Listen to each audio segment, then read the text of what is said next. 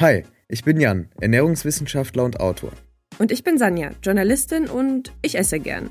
Du hörst Heißer Brei, der Podcast, der deine Ernährungsfragen beantwortet. Kurz und knapp, wissenschaftlich fundiert und für alle verständlich. Schick uns deine Fragen an heißerpodcast.gmail.com. Viel Spaß! Als ich die Frage von der Hörerin oder dem Hörer gelesen habe, hatte ich erstmal auf jeden Fall einen dicken Flashback. Es geht nämlich um Kohlenhydrat und Fettblocker. Und da ist mir eingefallen, ich habe früher, bestimmt als ich so 15 war oder so und dachte, ich müsste abnehmen, habe ich mir auch mal so heimlich so Fettblocker bestellt äh, im Internet. Oha, okay. Und ich glaube, ich weiß gar nicht, also wo ich die bestellt habe, auf jeden Fall nicht bei Amazon, sondern so auf so einer ganz shady Seite, jetzt wenn ich im Nachhinein so drüber nachdenke.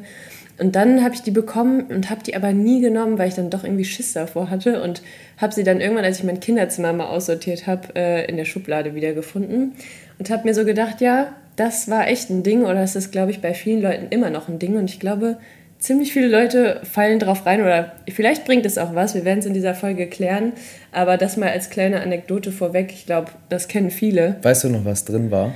Nee. Ey, ich habe einfach irgendwas gekauft, wahrscheinlich der, die, das erste Google-Ergebnis.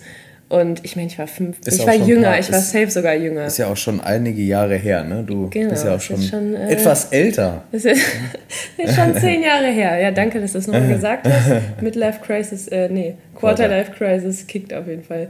Nein, Spaß beiseite. Ähm, ich glaube trotzdem, das kennen ja, viele und safe. auch früher, wenn man sich viel Gedanken um Gewicht und sowas gemacht hat oder auch aktuell noch, ähm, ja, ich werde die Frage einfach mal vorlesen und mhm. dann ähm, würden wir mal klären, ob das wirklich was bringt und was diese Dinger überhaupt im Körper machen.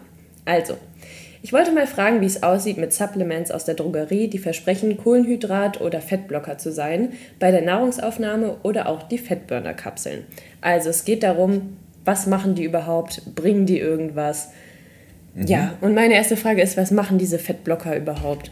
Genau, also die Blocker generell Später würden wir dann auf, auf so Fettburner eingehen, das ist nochmal eine andere Kategorie, aber die Blocker, die blocken, wenig überraschend, die Aufnahme von, von Stoffen, vor allem von den zwei Hauptursachen, warum man ja zunimmt. Das sind ja, ist ein Überschuss an Kalorien prinzipiell.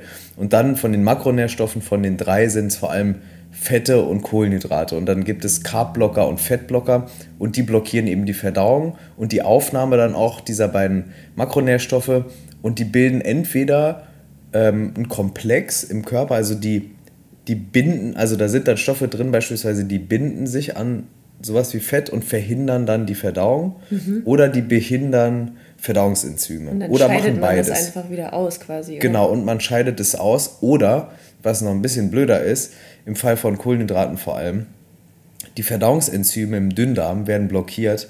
Die unverdauten Kohlenhydrate, die, die lösen sich ja nicht einfach in Luft auf, mhm. die gehen weiter in den Dickdarm. Im Dickdarm sind ganz viele Darmbakterien, die freuen sich wiederum äh, über diese Kohlenhydrate, die dahin gar nicht gehören. Die gehören ja aufgenommen eigentlich mhm. im Dünndarm.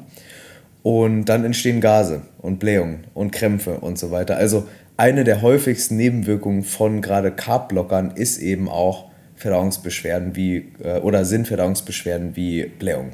Okay, also das Grundprinzip habe ich gecheckt, aber jetzt mal nehmen wir mal die Fettblocker mhm. als Beispiel.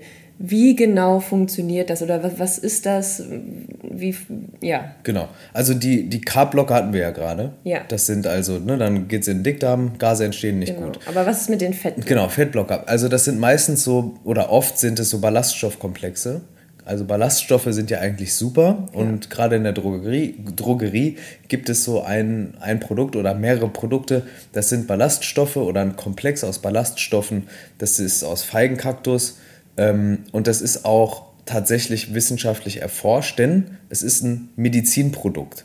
Mhm. Also das Produkt ist kein Supplement, es ist auch kein Arzneimittel, sondern ein Medizinprodukt. Falls du dich jetzt fragst, ja, du guckst nämlich fragend, was ist das überhaupt? Also das sind eben, das, die sind so definiert als Produkte mit medizinischer Zweckbestimmung.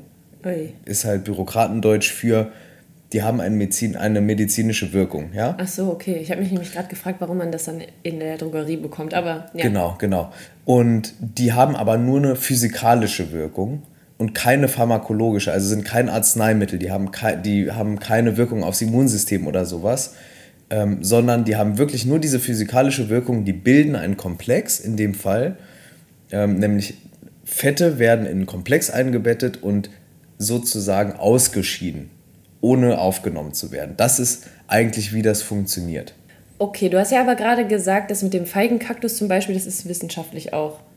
Mm, ja, also das, das ist zumindest erforscht. erforscht. Also es, es gibt, also damit du ein Medizinprodukt oder ein Arzneimittel herstellen kannst, Muss brauchst du auch Studien ja. dazu. Genau. Anders als jetzt bei einem Nahrungsergänzungsmittel, deshalb ist es da so wichtig, auch auf die Qualität zu achten. Ähm, ist es so, dass es da wirklich andere Richtlinien nochmal gibt. Und das ist jetzt, oder das sind zum Beispiel Produkte, da gibt es Studien dazu, die das zeigen, dass es funktioniert, aber aus meiner Sicht braucht trotzdem niemand einen Fettblocker. Okay, weil ich wollte nämlich gerade fragen, weil du hast nämlich nur gesagt, erforscht. Mhm. Das sagt einem ja erstmal relativ wenig. Genau. Ähm, wollte ich eigentlich als nächstes fragen, wie sinnvoll sind die denn jetzt? Weil ich finde, das klingt eigentlich erstmal so vom Prinzip her, wenn man das jetzt, wie du es gerade erklärt hast, klingt es so, als würde es gut funktionieren. Klar, dann kriegt man mal ein paar Blähungen, dann pupst man ein bisschen, tut vielleicht weh, ja. Aber wenn man dann auf einmal schneller abnimmt, mhm. so nimmt man das vielleicht in Kauf. So klingt das jetzt erstmal für mich. Aber was würdest du sagen, wie sinnvoll ist das?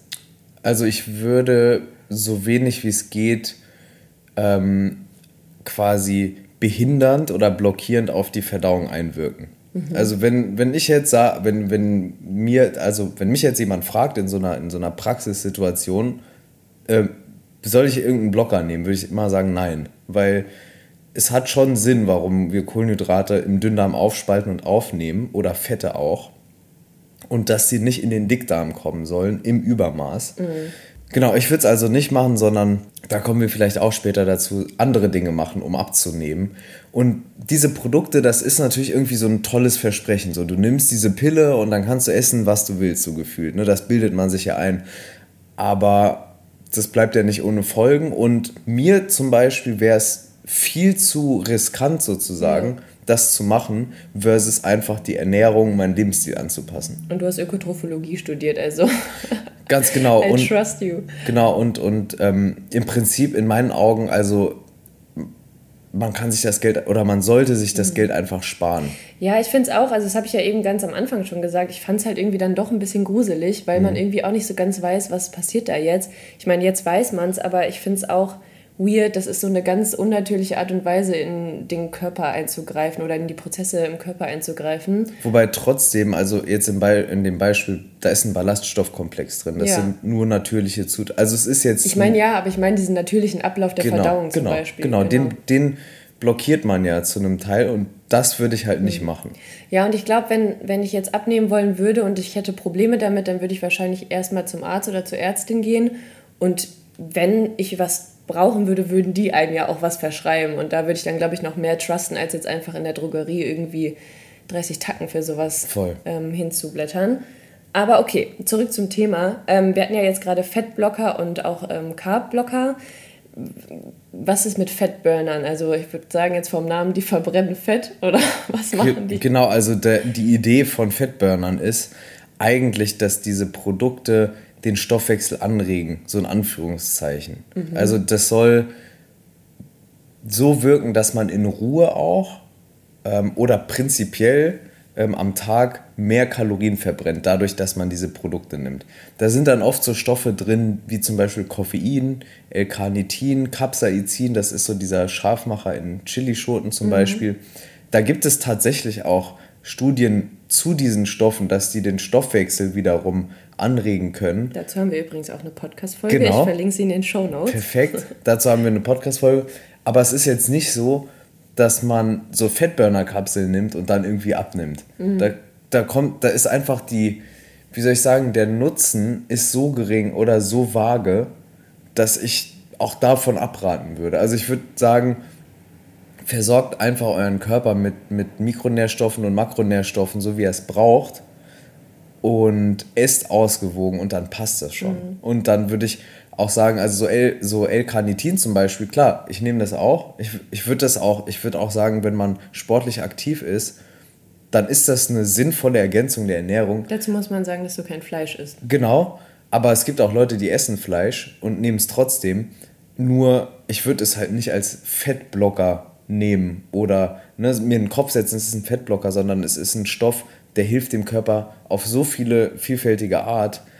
Ähm, da, das ist, also ist viel zu kurz gegriffen. Und der Begriff Fettburner ist in meinen Augen auch schon irreführend, weil diese Produkte an sich, die verbrennen nicht Fett. Und nicht dein Körperfett. Genau, und nicht so, das ja. Körperfett, sondern die können unter Umständen den Stoffwechsel anregen, also die Rate anregen, mit der Energie verbraucht wird, aber das heißt nicht unbedingt, dass man damit an die Fettdepots geht. Ja, also wenn ich mich richtig an diese Podcast-Folge erinnere, die wir gemacht haben, dann ging es ja auch irgendwie um wirklich minimale Kalorienbeträge, die genau. da mehr verbrannt werden. Genau. Das ist, das ist wirklich so, also da müsste man schon viel zu viel davon nehmen. Wir können mal eine extra Folge machen. Es gibt so bestimmte Kombinationen, das sind dann so bestimmte Katechine aus dem Grüntee ähm, und andere Sachen. Wenn man die nimmt, dann gibt es relativ gute Hinweise darauf, dass es wirklich so einen guten Effekt auch hat. Da könnt, das würde ich aber separat machen, ja. nochmal.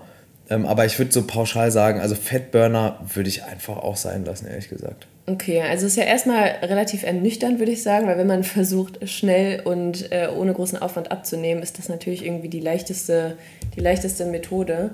Aber was würdest du denn sagen? Ist es nicht. Ist es ist eben es nicht. nicht? Nee. Okay. Weil der Effekt von diesen Produkten, über, über die wir hier reden, der ist einfach ungesichert und der ist so variabel und das ist quasi so Guessing. Also man, man ja, erhofft sich was, aber. Ja, aber du weißt ja, wie das ist, genau. wenn man irgendwie ein bisschen faul ist, dann ja, würde ich lieber, also, oder ich sag jetzt mal nicht faul, das klingt so negativ, aber das ist einfach manchmal ja anstrengend und belastend. Und wir wollen halt immer eine Abkürzung. Ja. Wir wollen alles und zwar sofort. Ja. So, und diese, und genau darum geht es ja bei diesen Produkten. Ähm, die triggern genau die, das. Die triggern halt ja. genau das, diese sofortige Verfügbarkeit von wie Netflix-Serien. Ich äh, bestelle mir Essen und ich kaufe im Supermarkt alles, was ich will. Sofort. Ja. Ähm, aber trotzdem, also, um zurückzukommen, was hilft denn jetzt zum Abnehmen? Also, auf jeden Fall, wir haben es jetzt hier mal zusammengeschrieben. Es gibt fünf Punkte, die gehören einfach quasi, wenn, wenn man so eine Pyramide hätte für Fat Loss, also zum Gewichts, äh, Gewichtsreduktion, dann ist das so die Basis, diese fünf Sachen. Ausreichend Schlaf und gut schlafen, täglich Alltagsbewegung, also wirklich die 10.000 Schritte jeden Tag hitten und auch im Alltag sich bewegen, also mal aufstehen, mal Dinge, also alleine dieses Räumen zum Beispiel. Also wenn man jetzt so aufräumt, dann das gar nicht so sehen, boah, ich muss schon wieder aufräumen, sondern vielleicht ja, framet man das bewegen, um. Ja. Genau. Hey, okay, ich, ich mache das jetzt, ich bin aktiv. Ja? Ähm, oder morgens direkt nochmal aufstehen, rausgehen und so weiter und so fort. Also diese Alltagsbewegung. Dann dazu drei bis fünfmal pro Woche Sport über Jahre. Also es ist kein Ding, ich mache jetzt mal drei Monate Sport, sondern Jahre, eigentlich das ganze Leben lang. Ja, und das Ding ist, ich finde, das klingt auch immer so nach einem Pain, aber wenn man einmal eine Sportart gefunden hat, die einem Spaß macht, fühlt sich das auch nicht unbedingt an wie Sport machen. Ich glaube, wenn man an dem Punkt ist, wo einen das einfach erneut, hat man noch nicht das Richtige gefunden. Also sowas zumindest bei mir. Also Gym hat mich teilweise einfach übelst genervt. Ich hatte gar keinen Bock mehr und, und dann habe ich mal was anderes ausprobiert, bin zum Beispiel ganz viel Inliner fahren gegangen und so. Ja, das genau. ist was ganz anderes. Voll. Ja. Also erstens Schlaf, zweitens Alltagsbewegung, drittens eben Sport, dann viertens ausgewogene Ernährung und da würde ich halt sagen, gerade wenn man abnehmen will, ein bis zwei Gramm Protein pro Kilogramm Körpergewicht auf jeden Fall dann genug trinken und gegebenenfalls Supplements und zwar jetzt nicht Fettblocker, Carbblocker und Fettburner. ähm, und fünftens sind, also finde ich auch wichtig, eben dieses erfüllende Leben außerhalb der Punkte, die ich gerade genannt habe. Also Hobbys, Freizeit, Freunde, Beziehungen. Also und außerhalb das, von Kalorien zählen. Genau, weil das ist, das hat, auch wenn man es nicht denkt, einen enormen Einfluss auf das Hormonsystem und das wiederum auf die, das Gewicht und das Gewichtsmanagement, auf Hungergefühl, Sättigung, aber auch auf Stoffwechselvorgänge. Also wie gestresst bin ich und also alles rund um dieses Thema, was einen so erdet und irgendwie runterbringt, ist eben auch gut. Und das würde ich sagen, ist, ist die Top 5, um ja, abzunehmen. Und zwar gesund und langfristig. Okay, dann würde ich sagen, haben wir jetzt die Antwort auf die auf die Fettblocker, Carbblocker und was auch alles, das wie auch immer diese Namen sind. Ich habe eben nochmal gegoogelt und war erstaunt, wie viel es da gibt. Ähm, wenn ihr Fragen habt, gerne einfach, wenn ihr bei Spotify hört, ähm, findet ihr so ein kleines Fältchen, da könnt ihr eine Frage eintippen oder einfach eine E-Mail schreiben an heißerpodcast.gmail.com.